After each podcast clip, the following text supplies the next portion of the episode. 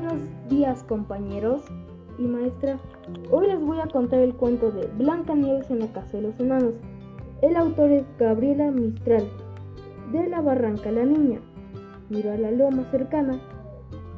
Ya se apretaba la noche como una negra cuajada. En alto una loma está encendida una casa y pestañean las sombras como una madre que llama.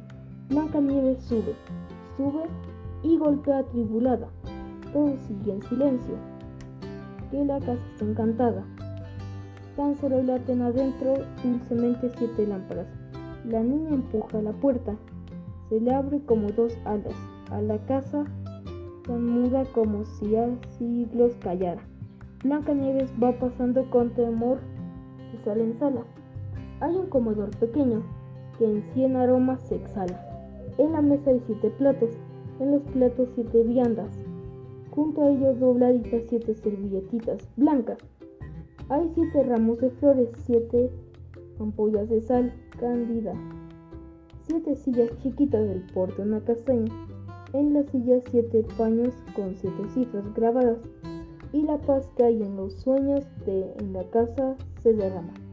Blanca Nieves la mesa mira, contenida y pálida y un hambre tan tremenda que todo lo devorará, pero solo va pasando como un ladrón en. Y después de un bocadillo de cada sabrosa vianda, aunque tiembla el espanto, va siguiendo a otra sala, hay un dormitorio blanco que cabe en una mirada y tiene siete camitas. Tan suave como la nata, son de largo de un jazmín, las menuditas almohadas las colchas son siete hojas de una col en, en, Con qué miedo Blanca Nieve se va acercando y las palpa y sonríe cuando ve que no se desbaratan. Elige una que está oculta y tiene fatiga, como una gota de agua que en otra gota descansa.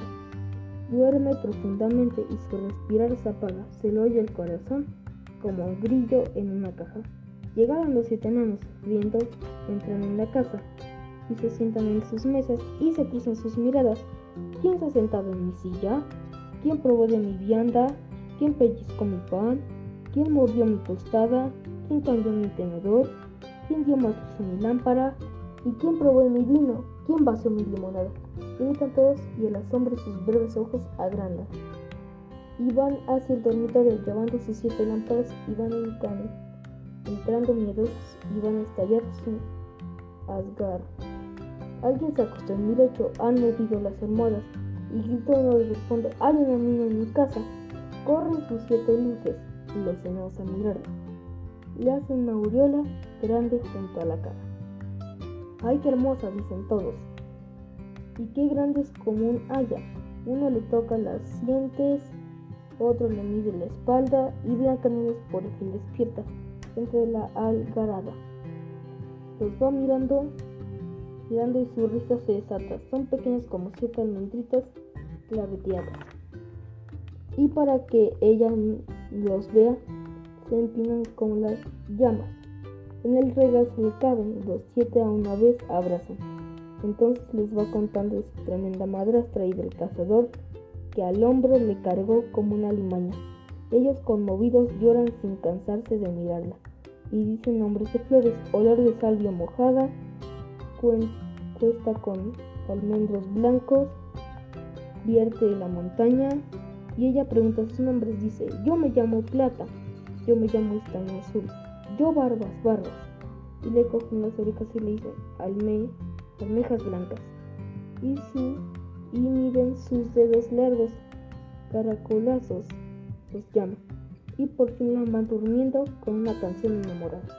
Duerme hasta que cante el gallo, que cresta más encarnada, y se cuelguen los murciélagos, y muja larga una vaca, que espantan los siete enanos, los monstruos de la montaña, el lagarto morador, la catalina gigante, el que parece el musgo, y el que sube hasta la almohada, y culebra más negra que a la, que a la medianoche baja. Para que el cuerpo no encoja, juntamos las siete camas y los enanos de velan en cerco de siete espaldas.